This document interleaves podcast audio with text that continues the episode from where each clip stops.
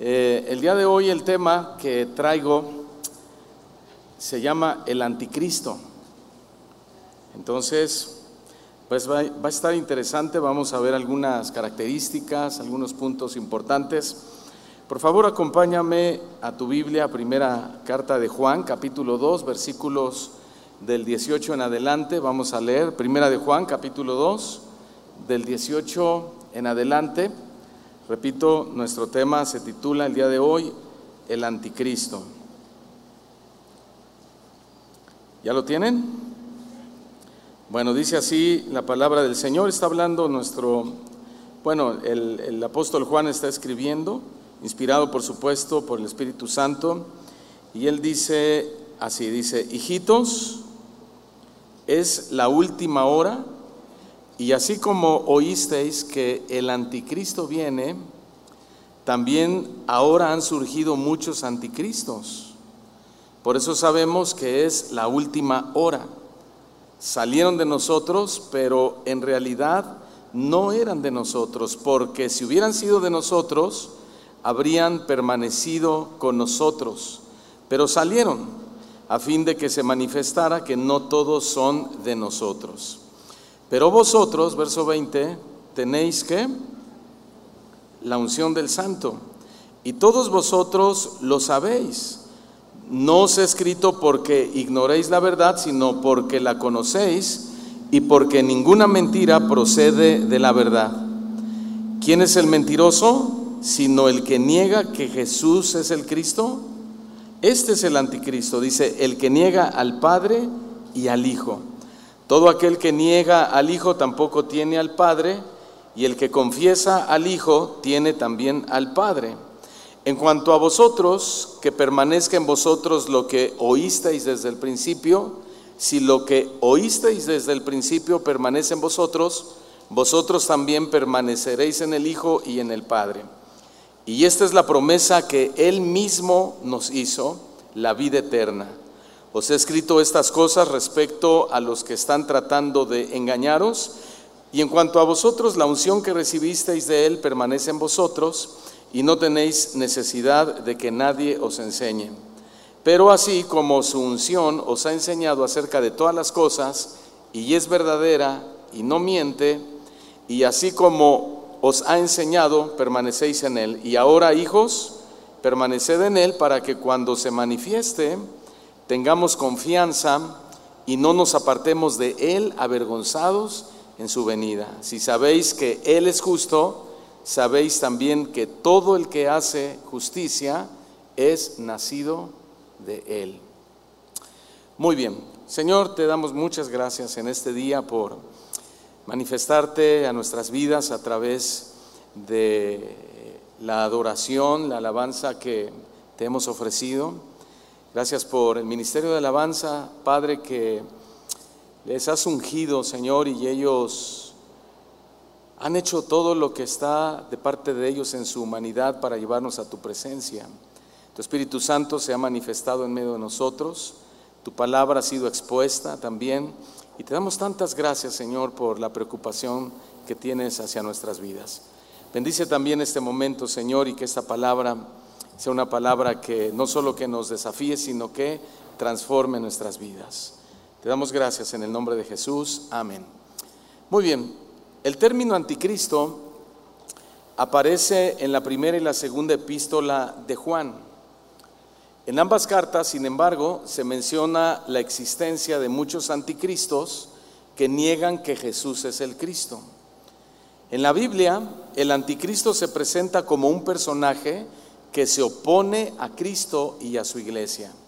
Según algunas interpretaciones, podría tratarse de un líder político o religioso que pretende usurpar el lugar de Dios y ejercer su poder sobre la humanidad.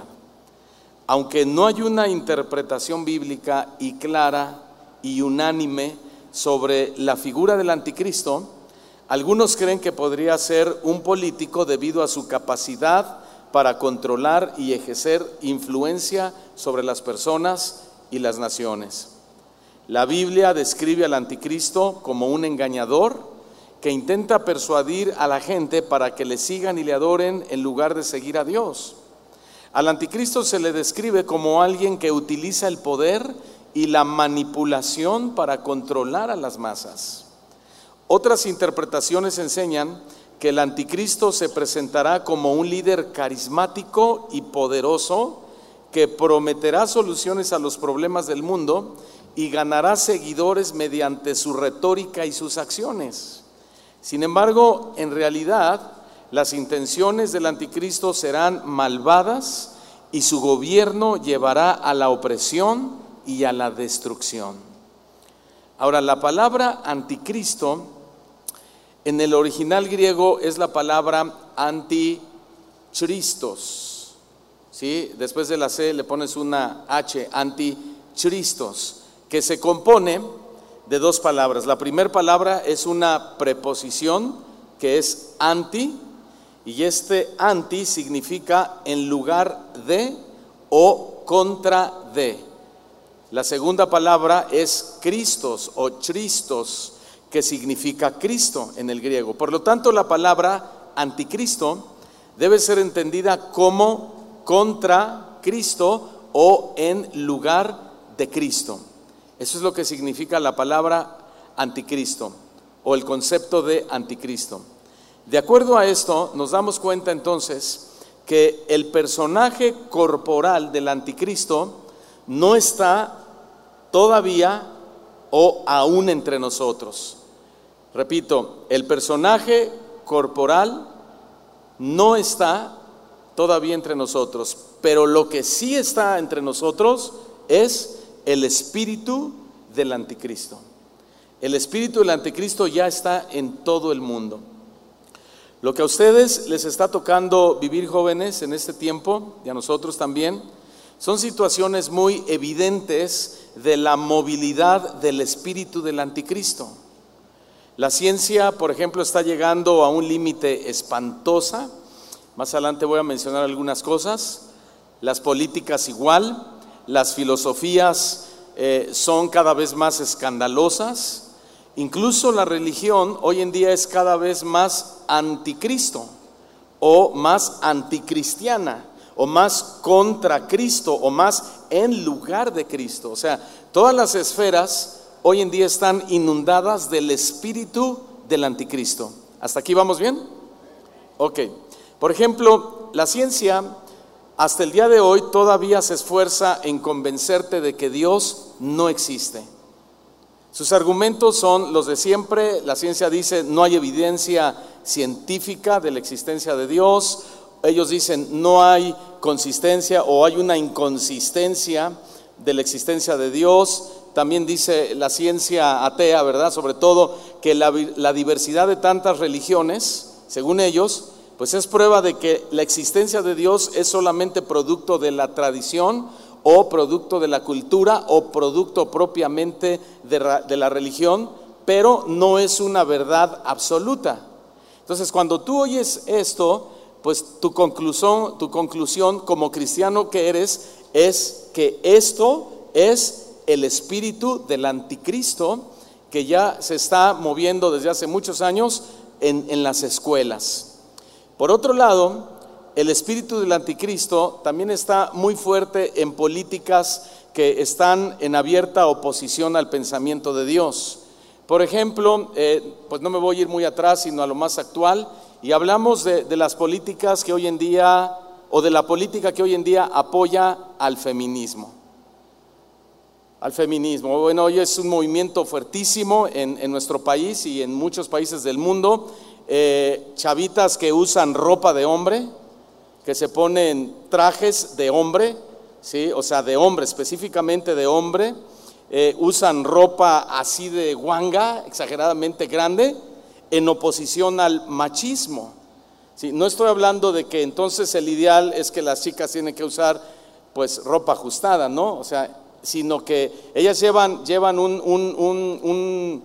un, entendimiento propio de lo que debería ser el movimiento femenil a un extremo.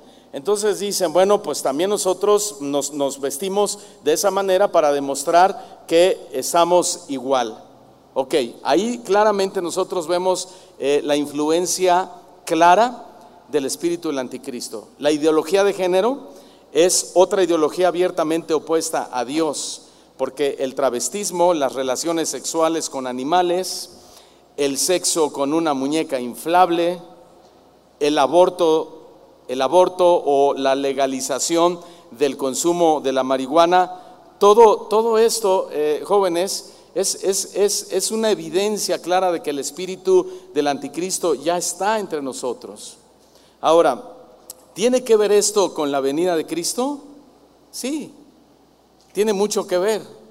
El espíritu del anticristo en realidad es una pista para ver más claramente los tiempos que estás viviendo y por ende que la venida de Cristo está a la puerta. Dile al que está a tu lado, la venida de Cristo está a la puerta. Dile, así que aguas con el espíritu del anticristo. ¿Sí? Porque muchos, eh, no, ya legalizaron la marihuana y ya tienen su matita ahí en su casa, en su jardín, ya está legalizada. Y, y ahí dicen, no, Romanos 13 habla de las autoridades y todo, entonces yo me sujeto, dicen, ¿verdad? Aguas. Vamos a analizar el lenguaje del apóstol Juan en su carta, y ahí hay mucha revelación y mucha información acerca del anticristo. En el versículo 18 de nuestro texto, Juan inicia diciendo, hijitos, esta es la última hora. Ahora, ¿qué es lo primero que tú piensas cuando escuchas la palabra hora? ¿Mm? En el tiempo, o, en un mecanismo que mide el tiempo, ¿verdad? En este caso puede ser un reloj. Pero noten esto, Juan no habla de la hora, Juan habla de la última hora, ¿ok? Entonces, tomando en cuenta esta figura del reloj, la última hora en tu reloj, ¿qué hora es? Las 12 de la medianoche, o usando un, un vocablo bíblico, la medianoche. La medianoche, lo que nos anuncia, o las 12 de la noche, es que se aproxima un cambio. Puede ser un cambio de horario, puede ser un cambio de día, puede ser un cambio de mes, puede ser un cambio de año, puede ser un cambio de estación, etcétera, etcétera, etcétera. Sin embargo, el lenguaje de Juan aquí no se refiere a esto, se refiere a un cambio de acontecimientos, no a un cambio de horario. ¿De qué acontecimiento está hablando específicamente el apóstol Juan? Él está hablando de dos. Número uno, de la obra del anticristo y número dos, de la segunda venida de Cristo. Ahora, Juan es muy explícito usando la figura de la hora porque quiere advertirnos que cuando veamos ciertos acontecimientos generalizados en el mundo, los interpretemos como el avance de las manecillas del reloj que nos avisa que vienen cambios. Entonces di conmigo, vienen cambios.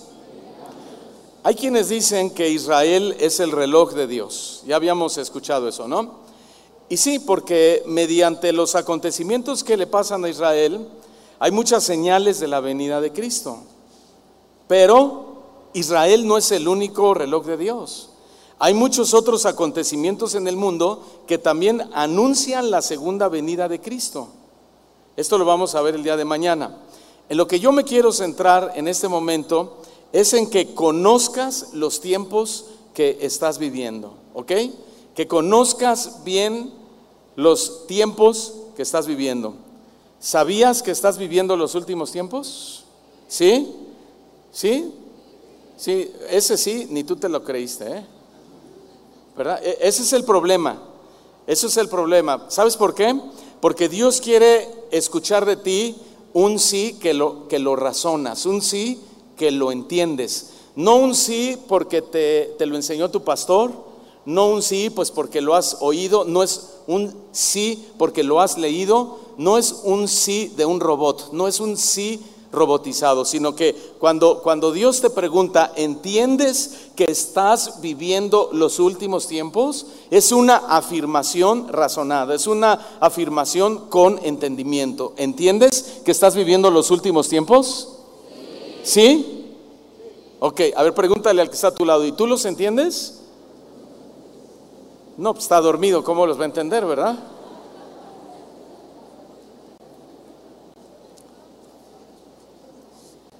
Ok, si entiendes con tu razón, joven, si entiendes que estás viviendo los últimos tiempos, entonces entiende lo siguiente. Cuando Juan habla de la última hora, está hablando de que ya no hay tiempo. Amén. Ya no hay tiempo. Hay un dicho que dice, ¿verdad? Que hay más tiempo que vida. Pero Juan nos dice que eso no es verdad. Juan lo que nos está diciendo es que no, es que en realidad ya no hay tiempo. Ahora di conmigo, ya no hay tiempo. Ok, y ese es el primer punto que quiero tratar con ustedes, jóvenes. Ya no hay tiempo para muchos proyectos que tienes en mente. Ya no hay tiempo para muchas cosas que tú quieres realizar. Por eso es que yo te digo en este momento, ya no digas, bueno, cuando yo sea adulto me voy a afirmar en las cosas de Dios. ¿Sabes por qué? Porque la respuesta es, no, ya no hay tiempo. Ya no digas, bueno, cuando tenga mis hijos yo me voy a involucrar más en la iglesia y le voy a servir para que mis hijos me vean y que ellos crezcan sirviendo como... No, te voy a decir algo, ya no hay tiempo. Hay jóvenes que dicen, bueno, cuando yo sea viejito me voy a consagrar a Dios al 100%. Joven, ya no hay tiempo. El tiempo para consagrarte es hoy y tu mejor momento es ahora que eres joven. ¿Cuántos dicen amén? ¿Sí? A ver, que los jóvenes digan amén. ¿Sabes qué significa amén? Sí, sí, bueno, esa es la, la mitad del significado, así sea. Y la otra mitad del significado es lo acepto, estoy de acuerdo. Entonces, cada que tú dices amén, dices, así es, estoy de acuerdo. Así es, lo acepto. Entonces te voy a repetir, el tiempo para consagrarte es hoy y tu mejor momento es ahora que eres joven. Amén. Ah, bueno, qué diferente, ¿verdad? ¿Estás de acuerdo? Ok. Mira, cuando David venció a Goliat, era un chamaco como tú. Y mató a un gigante de tres metros. ¿Sí? Tú ni a una mosca has matado. Pero aplícalo a lo espiritual, ¿eh? por favor. no, yo tengo un matamoscas eléctrico y no, pastor. No, no, no, aplícalo al espiritual. Nemías se convirtió en un constructor de joven, perdón, de muros, cuando era muy joven. Era un chamaco. Y él se preocupó porque las puertas de Jerusalén habían sido consumidas por el fuego porque los muros habían sido derribados. Él le pidió permiso al rey y él dijo, rey, es que es mi pueblo, es que es mi ciudad, es mi nación. Yo no puedo quedarme con los brazos cruzados, yo tengo que ir y hacer algo por mi nación. El rey se lo, se lo concedió y fue a hacer, y ahí lo ves a él con todo un equipo de trabajo, un chamaco construyendo, construyendo muros, reparando eh, puertas incendiadas, usando sus manos para trabajar, ¿sí? Y miren, muchos de ustedes hasta mascarillas se ponen, ¿verdad? Porque dicen, no, es que yo no entiendo esta cosa de trabajar para Dios. Y te voy a decir algo muy importante. Esta edad que tú tienes es una de las más cruciales en el servicio a Dios. Cuando Dios privilegió el vientre de María, ella era una jovencita como ustedes. ¿Qué te quiero decir? Dale tu juventud a Dios ahorita que es el tiempo. ¿Por qué? Porque estás en tu tiempo. Estás en tu mejor momento. Y te voy a decir algo, el tiempo es una bendición de parte de Dios siempre y cuando lo uses correctamente. Por ejemplo, si tú usas el tiempo para hacer un deporte, está bien. Si apartas un tiempo para la escuela, para estudiar, está muy bien. Si apartas el tiempo debido para dormir tus ocho horas diarias, está bien. Si tú apartas un tiempo para tener un devocional con Dios, para leer, para orar, eso está muy bien. Si tú apartas un tiempo para servir a Dios, está excelente. Entonces te das cuenta que el tiempo es una bendición de Dios. Sin embargo, el tiempo también puede ser una maldición si lo usas incorrectamente. Por ejemplo, cuando lo usas excesivamente en tus videojuegos. Cuando tú usas excesivamente tu tiempo en tus redes sociales. Cuando tú usas excesivamente tu tiempo viendo Netflix y, te desvelas y te da la una de la mañana y vienen las dos de la mañana y, se acaba y te picas y dices, ay no, de una vez voy a ver la parte que sigue y te dan las tres, cuatro de la mañana y claro, llegas al otro día con unas ojeras de mapache desvelado, ¿verdad? Que no puedes ni siquiera poner atención a la enseñanza. ¿Por qué? Porque has administrado mal tu tiempo. Entonces, tienes que cuidar mucho tu tiempo porque es un tesoro de mucho valor. El tiempo es una bendición dada por Dios. Ahora, a lo mejor tú dices, bueno, ¿y eso qué tiene que ver con el anticristo? ¿Verdad? ¿Qué tiene que ver el tiempo? ¿Sabes? Esto tiene mucho que ver, tiene mucho más de lo que te puedes imaginar. Porque recuerda que el significado de anticristo es contra Cristo y en oposición a Cristo. Entonces, nos damos cuenta de la sutileza del anticristo o del espíritu del anticristo. ¿Cómo nos damos cuenta? Bueno, que el espíritu del anticristo está operando a través de la mala administración de tu tiempo. Entonces la enseñanza es la siguiente, todo lo que te esté quitando tu tiempo para buscar a Dios, todo lo que te esté quitando tu tiempo para tu consagración, todo aquello que te esté quitando tu tiempo para servir a Dios, todo aquello que te esté distrayendo y que esté alterando tu tiempo y que digas, bueno, es que ya no tuve tiempo para servir, ya no tengo tiempo para orar, ya no tengo tiempo para ayunar, ya no tengo tiempo de ir a la iglesia, ¿sabes? Todo eso es el espíritu del anticristo, porque es contra Cristo y en lugar de Cristo. En lugar de, las enseñanzas de Cristo, nuestro Señor Jesucristo oraba, nuestro Señor Jesucristo eh, servía a su Padre, nuestro Señor Jesucristo hacía la obra de su Padre, nuestro Señor Jesucristo se ocupaba de la obra de su Padre porque Él administraba bien el tiempo. Entonces, cuando tú dejas que tus horas del reloj, que tus días de la semana, que tus meses del año, que cada temporada de tu vida esté pasando y pasando y pasando y pasando el tiempo y no haces nada para el Señor, no te consagras al Señor, no le sirves al Señor, no creces en tu santidad, no creces en tus frutos, el espíritu del anticristo está tomando tu tiempo. Por eso Juan dijo claramente, hijitos, esta es la última hora. Y te voy a decir algo, la última hora es la que debes cuidar mejor. La última hora. ¿Te acuerdas cuando Jesús iba a ser entregado en el Getsemaní? ¿Se acuerdan de esa historia? ¿Sí o no? ¿Ya se durmieron? No, ah, están, están capacitando, están este, recapacitando, ¿verdad? Ok, ¿te acuerdas cuando Jesús estaba o iba a ser entregado en el Getsemaní? ¿Qué le encomendó a Juan, a Jacobo y a Pedro?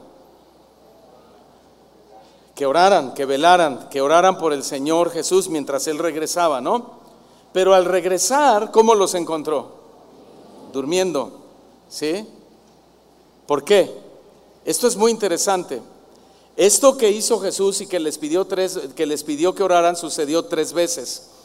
Pero las tres veces cuando Jesús regresó los encontró durmiendo. Entonces Jesús regresa y los reprende y les dice, no pudieron haber velado y orado conmigo tan solo una hora. ¿Por qué era importante que estuvieran orando por Jesús? ¿Por qué era importante que cuando Jesús les dijo, voy a ir a orar, pero por favor ustedes también estén orando para que no entren en tentación, oren por mí, Jesús sabía que la situación se iba a poner difícil.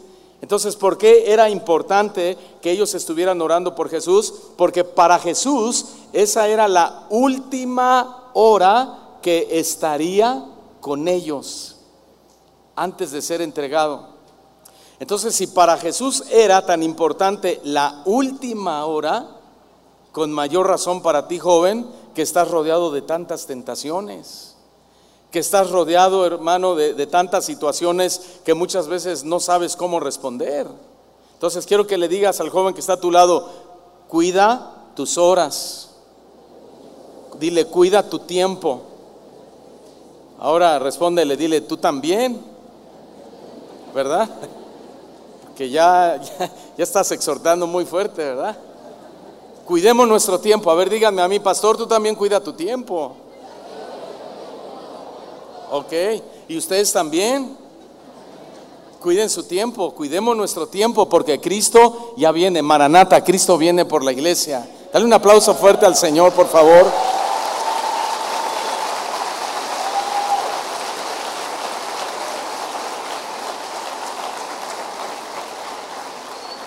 Cuida tu tiempo. Mira lo que dijo Jesús en Juan 11:9. ¿No hay, ¿No hay 12 horas en el día? Si alguno anda de día, no tropieza. ¿Por qué? Porque ve la luz de este mundo. Pero si alguno anda de noche, tropieza porque la luz no está en él. Entonces el espíritu del anticristo, jóvenes, claramente está operando en las horas del reloj. Es decir, que mientras más entretenido te tenga, menos preparado estás para la venida del Señor. ¿Ok? Ahorita me acordé que llegan a la Ciudad de México y, creo que también aquí en Guadalajara y los, los microbuses y las combis y llegan los asaltantes y dicen, a ver, ya te la sabes, quítate tus relojes, quítate la cartera, quítate tu celular, ¿verdad?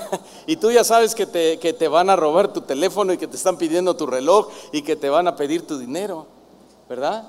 ¿Sabes? Es lo mismo que el anticristo no robe tu reloj que el anticristo no robe, hermanos, jóvenes, tus deseos de consagración, que no robe tu deseo de dedicación a Dios. ¿Por qué? Porque estás viviendo los últimos tiempos. Ahora, en segundo, en segundo lugar, no es un anticristo, son muchos anticristos. En nuestra lectura en el versículo 18, Juan escribe, así como oísteis que el anticristo viene, también ahora han surgido, ¿qué? Muchos anticristos. ¿Han surgido qué? Muchos anticristos. Por eso sabemos que es la última hora. Entonces, escuchen, el anticristo no es un único personaje. Escucha bien, el espíritu del anticristo, el, perdón, el anticristo no es un solo personaje, es el espíritu de un personaje clonado en miles y miles y miles de personajes. Ese es el espíritu del anticristo. O sea, son muchos anticristos los que van a aparecer en el mundo como una señal de la venida de Cristo. No estoy hablando del de el anticristo, sino de el espíritu del anticristo. Por eso debes estar o tratar, eh, debes estar preparado y no debes tratar de descubrir quién será el anticristo físicamente, sino más bien su comportamiento. ¿Por qué? Porque hay muchas opiniones diferentes sobre quién será el anticristo y estas opiniones varían según la religión, según la cultura o según la perspectiva individual de cada persona. Por ejemplo, en la tradición islámica, algunos creen que el Dajjal, con doble J, es J, perdón, ese sí se me salió, ¿eh?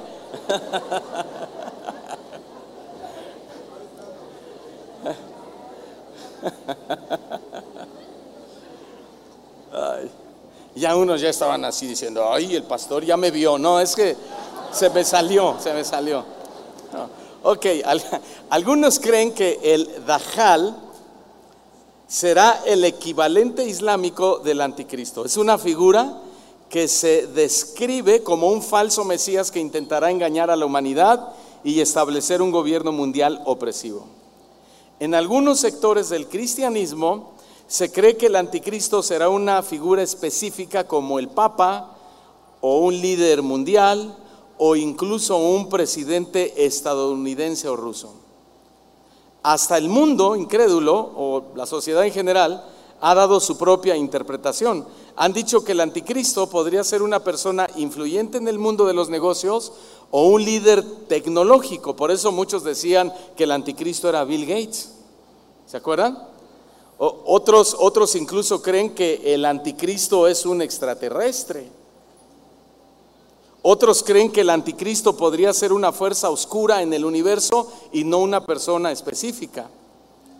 En la teología judía creen que el anticristo será una era de oscuridad y caos en la historia de la humanidad, no una persona en específico. ¿Por cuál de, todas estas opciones te inclinas? ¿Eh? Pues por ninguna, ¿verdad? Lo que queremos saber del anticristo es cómo está operando, no qué cara tiene. Queremos saber cómo está funcionando, no qué aspecto físico tiene. Sí, porque si tú te guías por, por el aspecto físico, bueno, muchos ayer llegaron con cara del anticristo, ¿verdad? Y pues, Dios mío, a lo mejor es él. Y, y dice, no, y, y, tú llegaste con cara de la bestia. Y, entonces, no nos interesa saber el aspecto físico de la persona, del anticristo. Nos interesa saber qué. ¿Qué? ¿Cómo opera? ¿Ok? Los anticristos van a salir de lugares de donde nunca pensaste, joven. En el verso 19 Juan dijo, salieron de nosotros. ¿Leíste bien? Salieron de nosotros, pero en realidad, dice Juan, no eran de nosotros, porque si hubieran sido de nosotros, habrían permanecido con nosotros, pero salieron a fin de que se manifestara que no todos son de nosotros. Primero déjame decirte que actualmente los anticristos tienen muchos centros de operación. ¿Estamos aquí? Sí, sabemos que hace mucho calor, pero hay que poner mucha atención, ¿ok? Repito, los anticristos tienen muchos centros de operación. Operan desde las escuelas. Desde la primaria, hoy en día nuestras escuelas están plagadas de ateísmo. Eso es espíritu de anticristo. Hablas con tu profesor que a lo mejor ni tiene nada que ver con la materia, es tu profesor de inglés y, ya te está diciendo a ti que eres joven cristiano, oye, pero Dios no existe. Y tú le dices, oye, tú enséñame inglés, no me quieras enseñar teología. Sí, pero, pero Cristo, eso de que Cristo va a venir, eso es una mentira, es un invento este, hecho por la religión o por la tradición o por lo que sea.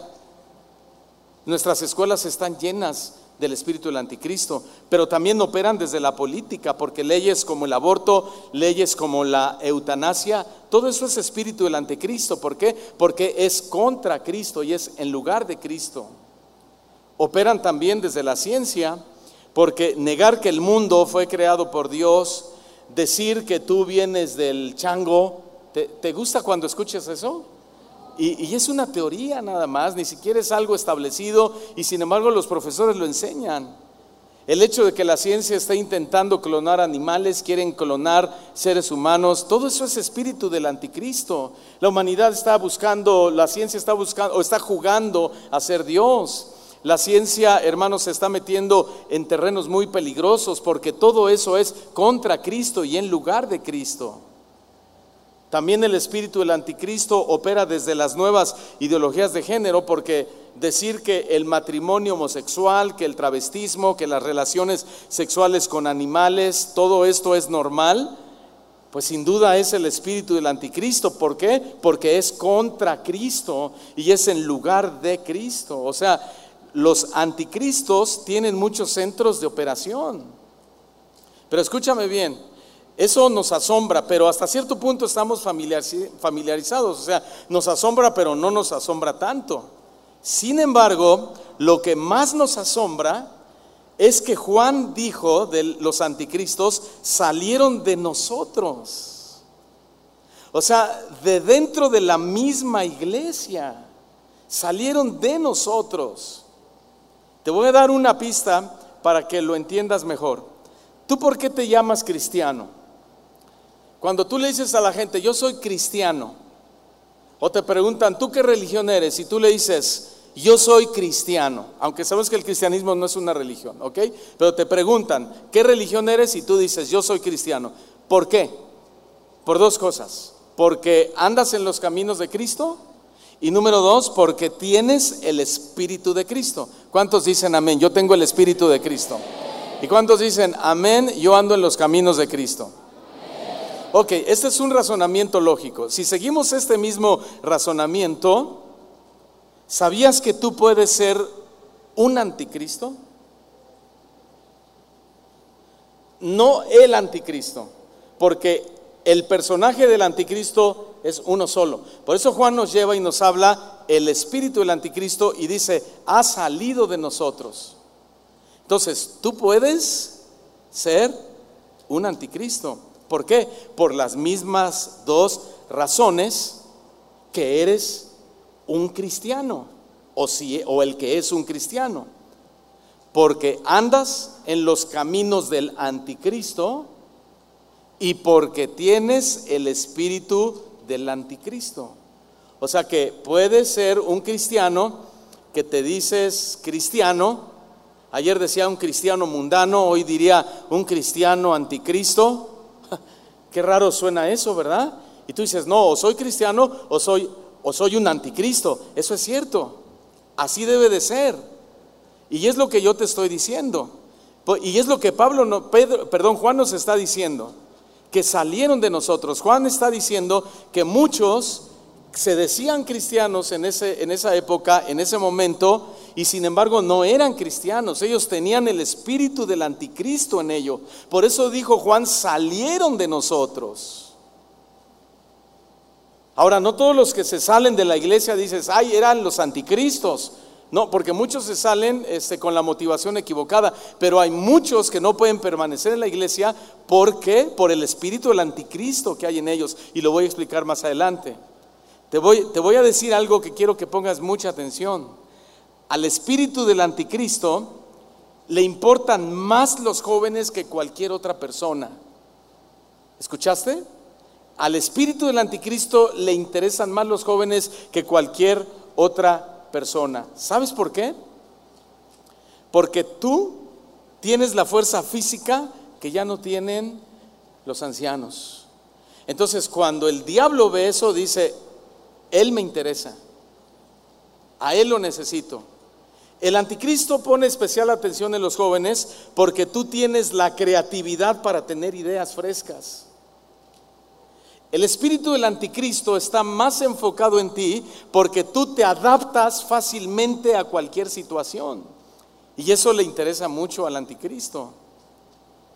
El anticristo se fija o el espíritu del anticristo busca jóvenes porque los jóvenes son innovadores, estás dispuesto a probar cosas nuevas, eres adaptable, etcétera, etcétera, etcétera. Entonces, ¿cómo no le va a interesar al anticristo tu vida, tu juventud, tus años, si Dios ha puesto en ti capacidades extraordinarias? Dile al que está a tu lado, Dios ha puesto en ti capacidades extraordinarias.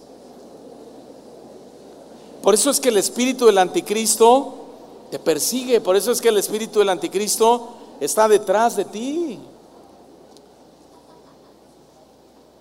¿Qué dice Proverbios capítulo 20, versículo 29? Dice que la gloria de los jóvenes es su fuerza y su fuerza en general.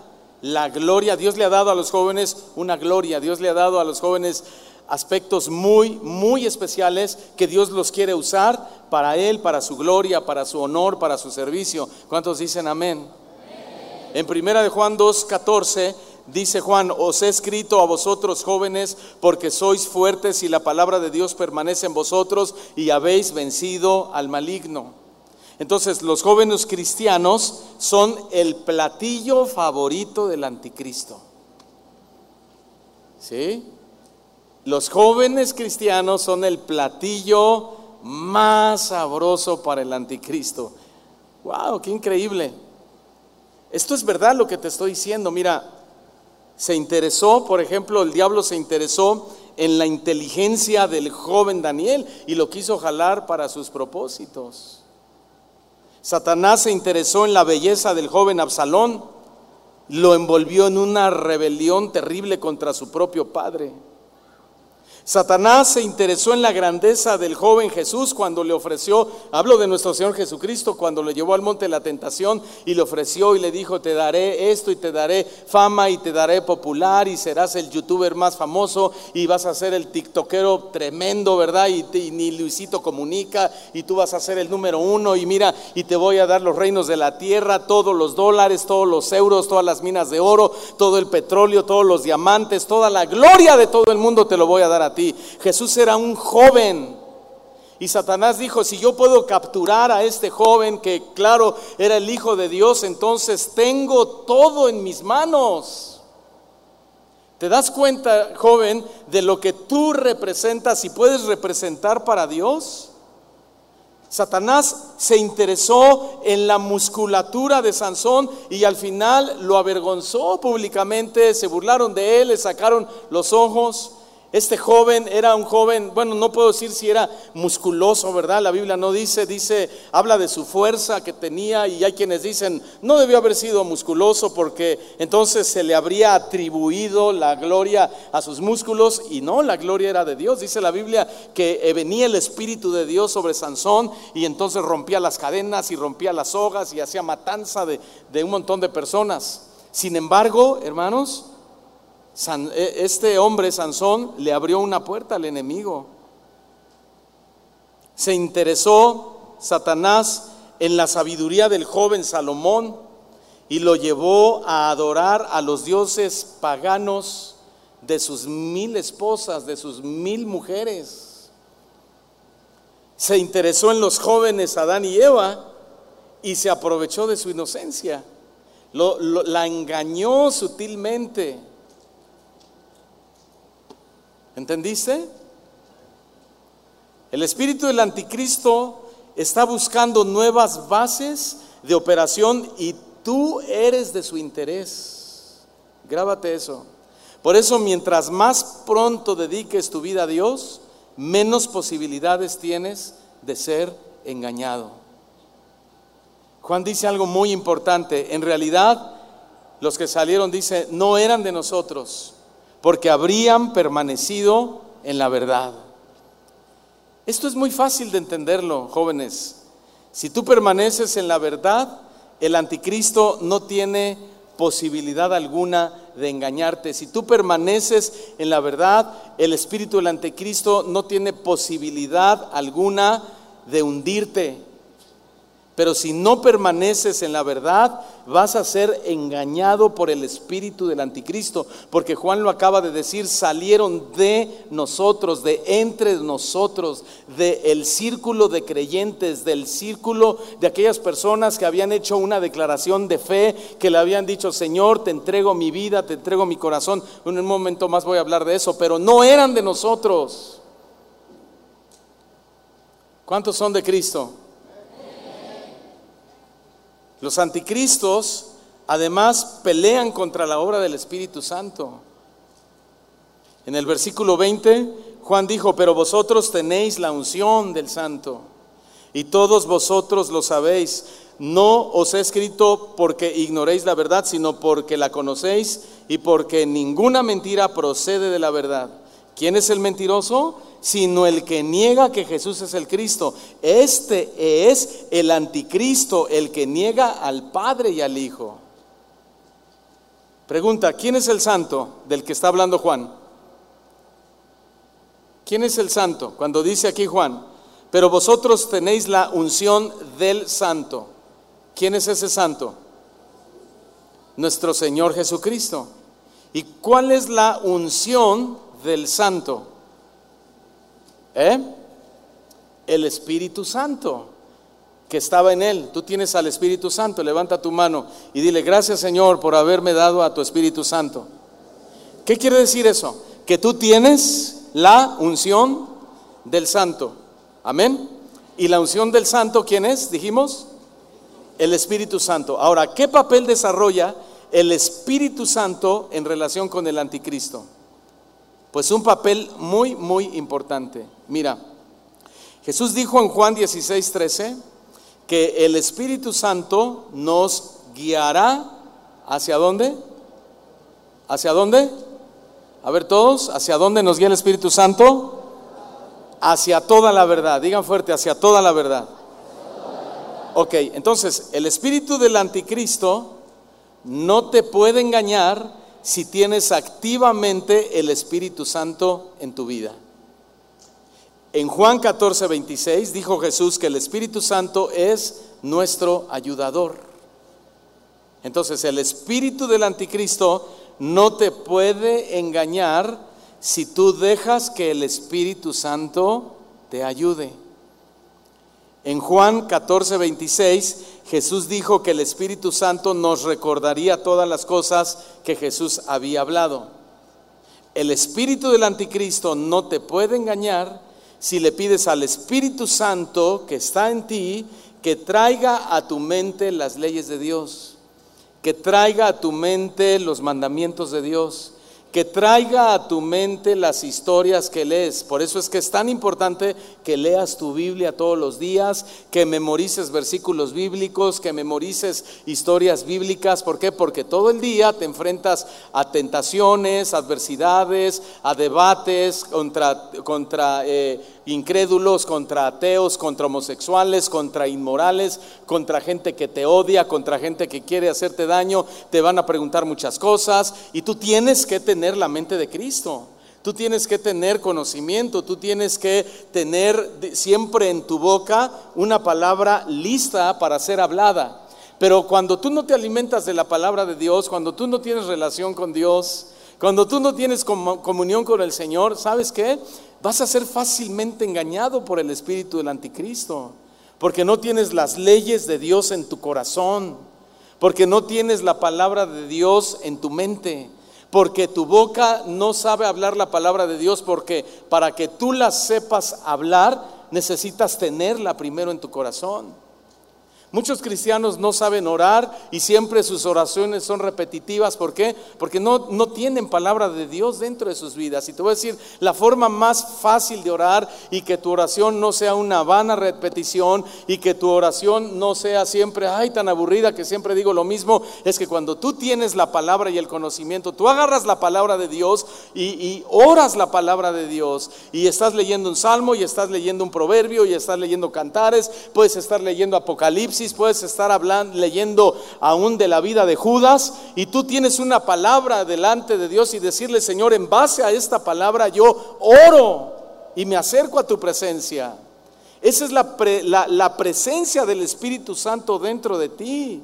Jesús dijo que el Espíritu Santo también es el testificador. ¿Y qué es lo que testifica el, el, Espíritu Santo? La obra de salvación de Cristo. Eso es lo que testifica en ti el Espíritu Santo. Ahora, el Espíritu del Anticristo, pues no te puede engañar si tú permaneces firme en tu salvación. Es decir, que no, no eres un cristiano que juegas a la iglesita, ¿verdad? Sino que eres un cristiano que permaneces en tu salvación, que eres un salvo, que eres un santo, que eres un hijo de Dios, que eres un siervo de Dios, que eres útil en las manos de Dios. ¿Cuántos dicen, yo quiero ser eso para el Señor? Entonces el Espíritu Santo no te puede engañar.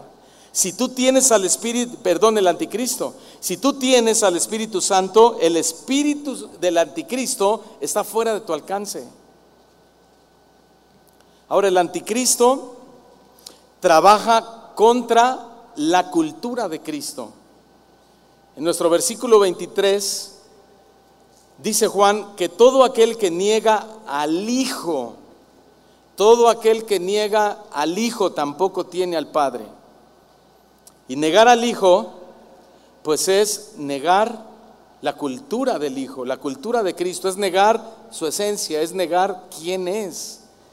Y esa es una señal muy actual el día de hoy. El espíritu del anticristo está luchando para borrar a Cristo de la cultura cristiana. Eso es negar al Hijo. Negar al Hijo es negar, si tú me dices, pastor, pero no entiendo, explícame bien, ¿qué es negar al Hijo? Negar al Hijo es negar su ejemplo de vida.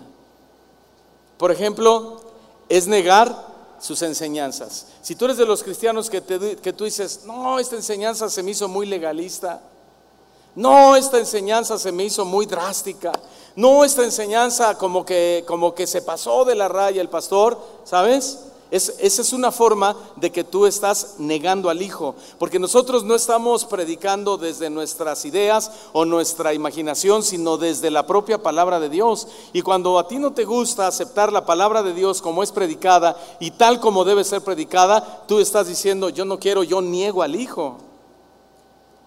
Negar al Hijo es negar su poder. Y si tú eres de los cristianos que dices, no, es que yo creo que, que, ya no hay milagros, no, es que yo creo que no hay dones, no, es que yo creo que eso de hablar en lenguas, no, es que yo creo que eso de la profecía ya no, no, es que yo creo que esto y aquello y esto y lo otro, sabes, tómalo en serio. Estás negando al Hijo. Porque negar al Hijo es negar toda la obra de Cristo. ¿Tú crees en toda la obra de Cristo? Negar al Hijo es negar la santidad de Cristo.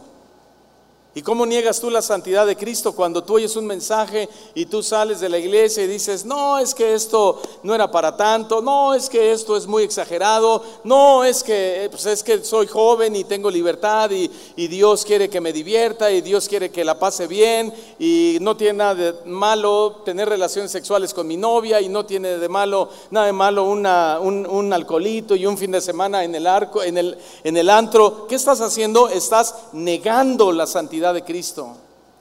Estás negando al Hijo. Negar al Hijo es negar su testimonio, es negar su naturaleza, es negar su divinidad, es negar su sacrificio, es negar su resurrección, es negar su ascensión, es negar su regreso, es negar todo lo que es Cristo. Eso es negar al Hijo y ese es el espíritu del anticristo que está inundando a las iglesias el día de hoy. Y a lo mejor tú dices, wow, eso está terrible, ¿verdad? Pero, pero yo no niego nada de eso. Yo, yo creo en todo, yo creo en su resurrección, yo creo en su santidad, yo creo en su sacrificio, yo creo en su ascensión, yo creo en que Dios es amor, yo creo en su perdón, yo creo en todo. Sí, ok. Pero te voy a decir algo. Decir que no lo niegas no dice que lo aceptas. No por el hecho que digas, no, yo creo en todo, yo creo en los dones, yo creo en, que Cristo va a venir, no quiere decir que lo estás aceptando. Porque la única manera de demostrar que no niegas al Hijo es porque te estás esforzando en parecerte al Hijo. Entonces dejas de ser tú y entras en la búsqueda de la imagen de Cristo. Y esa es una forma de no negar al Hijo. Si tú no cuidas tu testimonio, si tú no cuidas tu santidad, estás negando al Hijo. ¿Por qué? Porque no te estás pareciendo a Él. Tenemos a un Dios, a un Cristo que es santo y que Él dijo, sean santos como yo soy santos. ¿Cuántos dicen amén? Pero si entonces tú dices, no, es que, es que bueno, eso de ser santo es relativo, lo que, lo que para, para ti es santo, para mí no, no, es, ni, no es lo que para mí o lo que para ti, es lo que para Dios significa la santidad.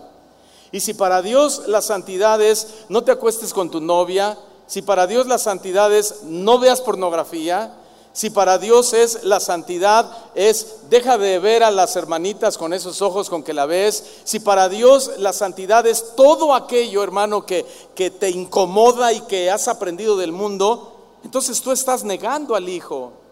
El Señor Jesucristo dijo, miren señores, no solo adultera el que se acuesta con una mujer en la cama, todo aquel que entra y deja entrar a la imaginación una mujer que le gusta, que la ve y se acuesta en ella, en su imaginación, en su mente, ya cometió adulterio.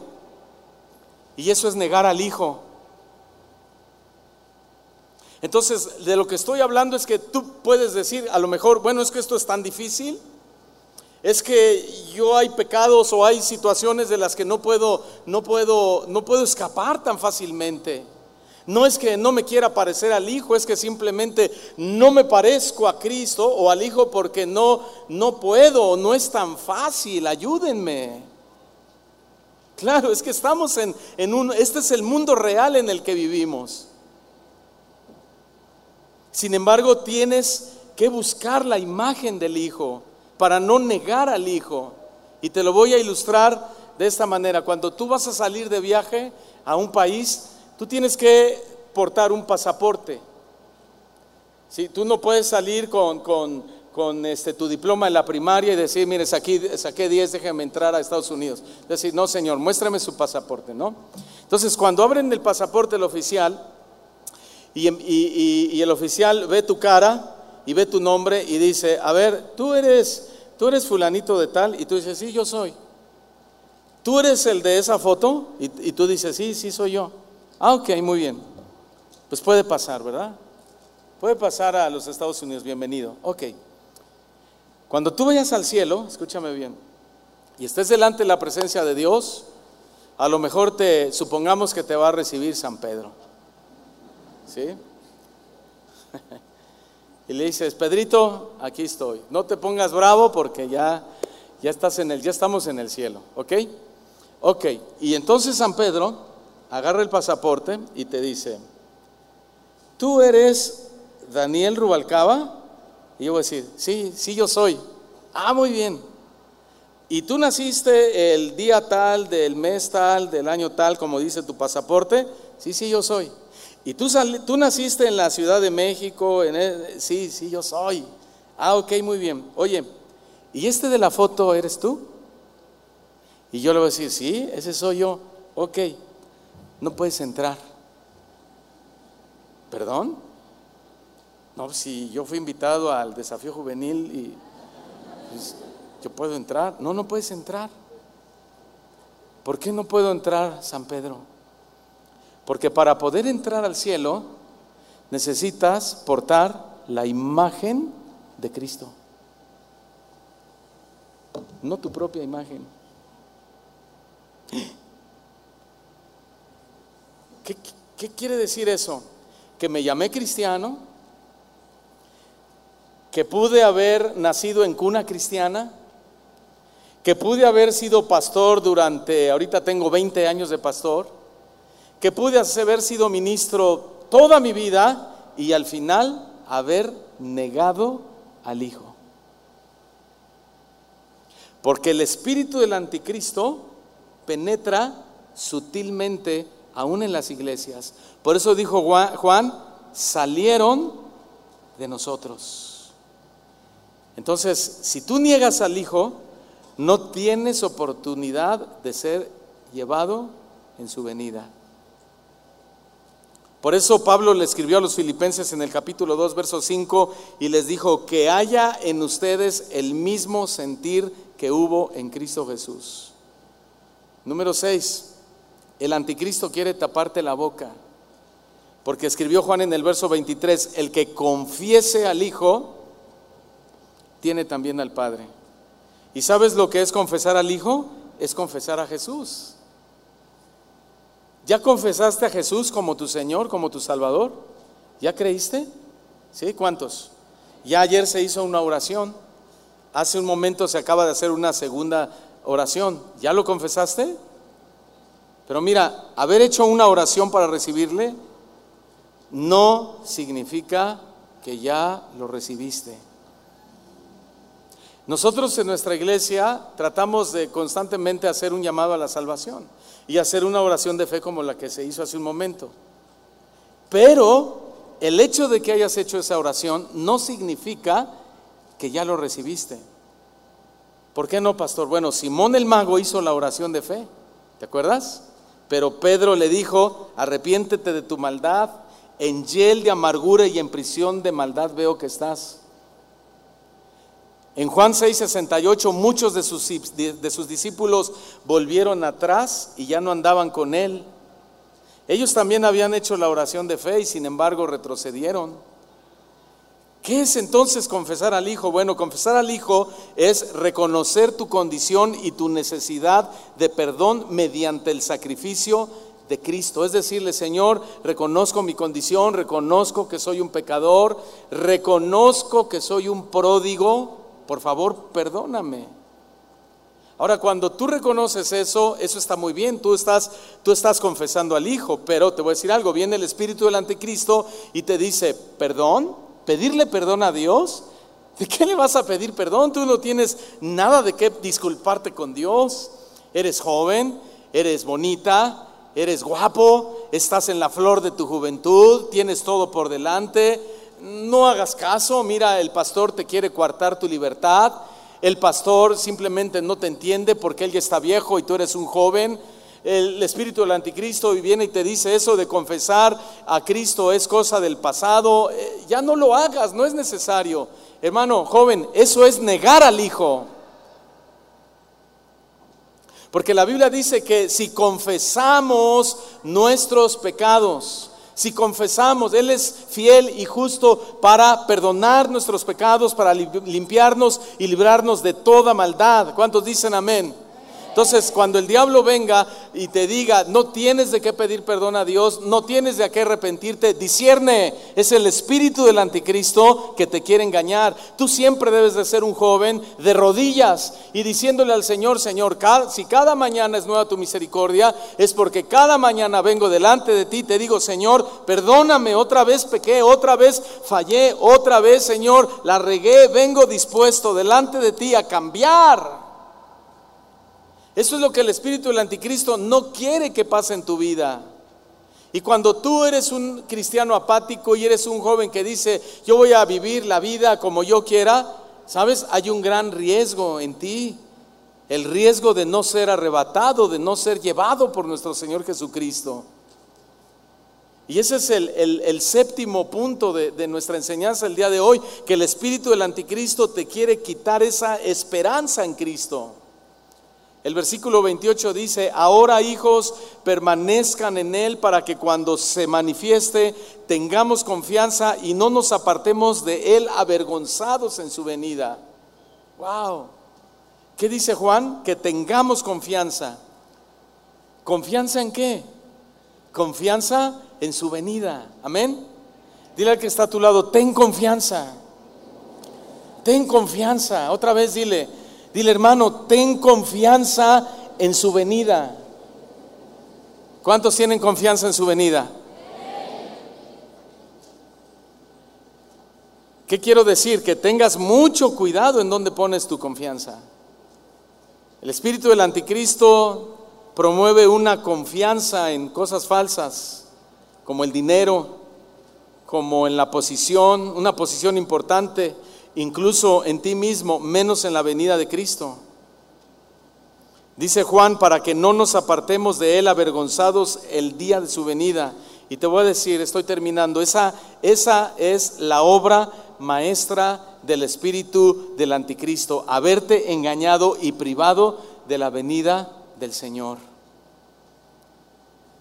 En Lucas 21, versículo 36, Juan dijo, velad en todo tiempo, nuestro Señor Jesús, perdón, dijo, velad en todo tiempo, orando para que tengáis fuerza para escapar de todas estas cosas que están por suceder y podáis estar en pie delante del Hijo del Hombre.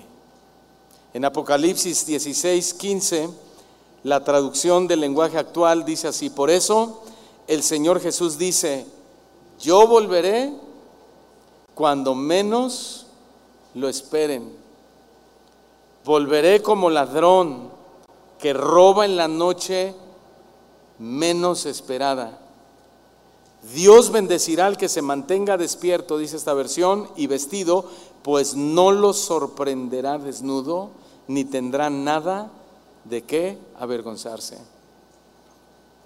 El anticristo, jóvenes, sin embargo, Dice Pablo que finalmente será derrotado cuando Cristo venga por nosotros.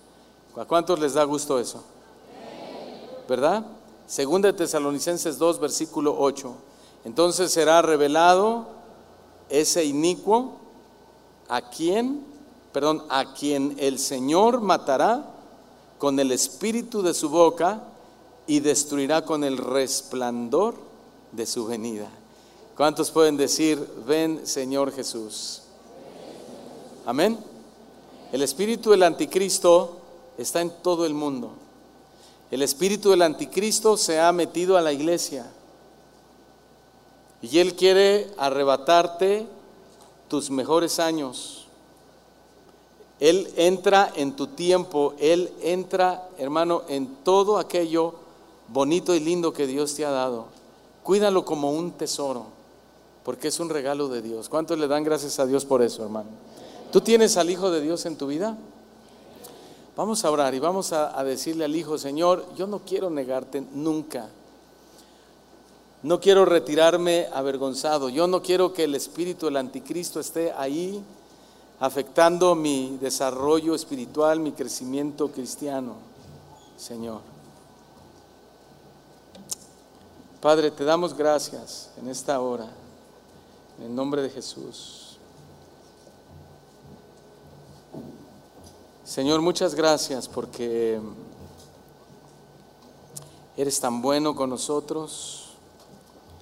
Señor, eres tan misericordioso de nosotros, que nosotros hoy queremos decirte desde nuestra propia convicción y el entendimiento que tenemos, que no queremos ser parte de este sistema anticristo, este sistema anticristiano.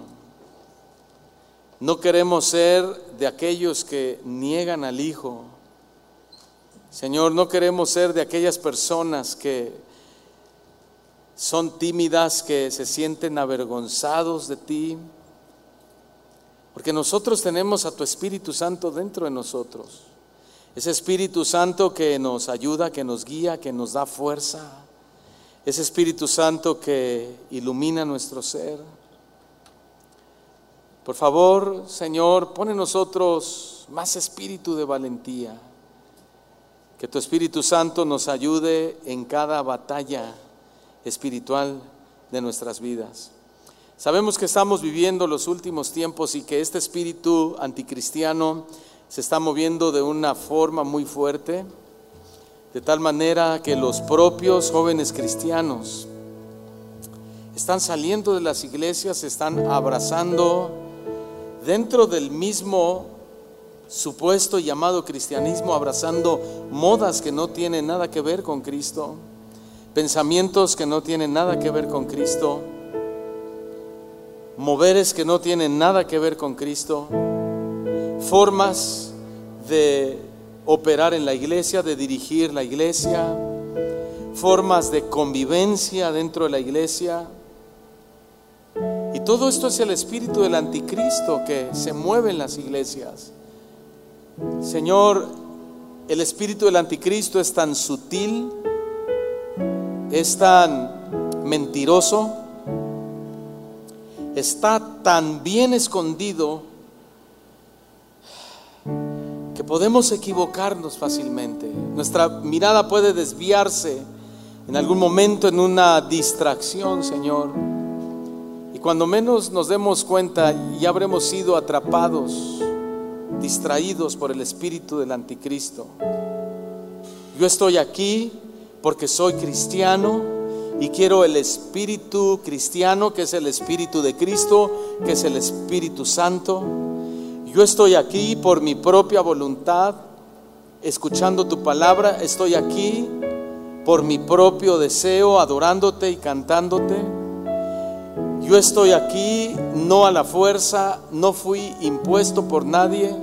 Señor, estoy aquí porque te necesito, porque te deseo, porque quiero reforzar mi fuerza espiritual, porque quiero crecer, porque me quiero desarrollar, porque quiero luchar con valentía contra las tentaciones del enemigo. Yo estoy aquí, Señor, porque porque estoy consciente de mi necesidad, porque estoy consciente que soy un pecador, porque estoy consciente, Señor, que nací con una naturaleza mala, porque soy consciente que hay una concupiscencia que es mi deseo natural de mi carne por perseguir el pecado, por pecar, por querer pecar.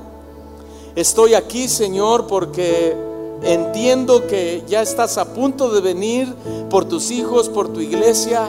Y yo me he visto en el espejo de tu palabra y me he dado cuenta, Señor, que no he estado preparado, que he sido alcanzado por el espíritu del anticristo, que he sido arrastrado y que he sido llevado a actitudes, acciones, a decisiones que en lugar de confesar al Hijo, he negado al Hijo con, con mi mal testimonio, con mi mal comportamiento. He manchado mi vida, Señor, voluntariamente. He permitido que las manchas del pecado estén ahí internamente, externamente también, Señor. Y todo eso te ha ofendido, todo, todo eso, Señor, te ha deshonrado. Yo he deshonrado mi cuerpo, he deshonrado lo que tú me has dado tan valioso. He deshonrado mi tiempo, he deshonrado, Señor, a mis padres, a mi familia, he deshonrado a mi iglesia. He deshonrado tu nombre, he deshonrado al Hijo, Señor. Mi comportamiento ha sido peor que el Hijo pródigo, Señor, porque el Hijo pródigo en algún momento de su vida, cuando Él entendió su pecado, cuando entendió su falta, cuando entendió su derrota, y cuando entendió la deshonra que había cometido contra Dios y contra su propio Padre, él corrió y dijo, Señor, iré delante de la casa de mi Padre y le diré, Padre, perdón, he pecado contra el cielo y contra ti. Señor, tu Espíritu Santo está en nosotros. Y ese Espíritu Santo que está en nosotros nos lleva en esta hora a decirte esas mismas palabras que el pródigo, que el pródigo dijo, Señor, perdónanos. Clama al Señor joven ahí en tu lugar. Dile, perdónanos Señor, hemos pecado contra el cielo, hemos pecado contra ti, te hemos deshonrado, hemos desobedecido a nuestros padres, hemos pecado, nos hemos ensuciado no nos hemos limpiado con el agua de tu palabra. Hemos menospreciado tu sacrificio. Hemos menospreciado tu sangre, Señor. Pero hoy hemos venido a este evento, a este congreso. Hemos venido a esta convocación porque supimos que se nos iba a hablar de que tú vienes pronto y mi condición me decía que yo necesitaba una reconciliación contigo porque si tú venías, Señor, yo no estaba preparado para recibirte en las nubes. Señor, pero hoy estamos aquí, arrepentidos, Señor, de todo nuestro corazón. Y rogándote desde lo más hondo de nuestro ser, que tengas misericordia de nosotros. Por favor, Señor, y ayúdanos mediante la poderosa ayuda de tu Espíritu Santo.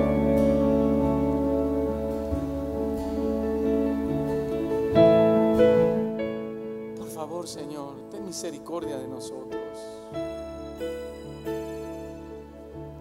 Gracias, Señor. Él es el que te ayuda, joven. Él es el que te ayuda en los tiempos de debilidad. Cierra tus ojos ahí en tu lugar. Eso es lo que te, te dice el Señor en este momento. Él te dice, yo soy el que te ayuda en tus momentos más débiles. Yo soy el que te fortalece cuando sientes que has perdido toda esperanza. Yo soy el que te salva cuando te sientes perdido. Tú has acudido a mí, dice el Señor, y yo he acudido a tu rescate. No estás solo. Estoy contigo y yo te he librado de la misma muerte y te seguiré librando porque yo te amo con amor eterno. Dame todo tu corazón, dice el Señor, y yo haré de ti cosas grandes y maravillosas que ni siquiera puedes imaginar.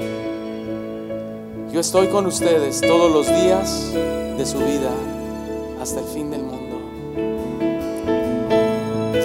Levanta tus manos al Señor y dile gracias, Señor, por estar conmigo todos los días de mi vida hasta el fin del mundo.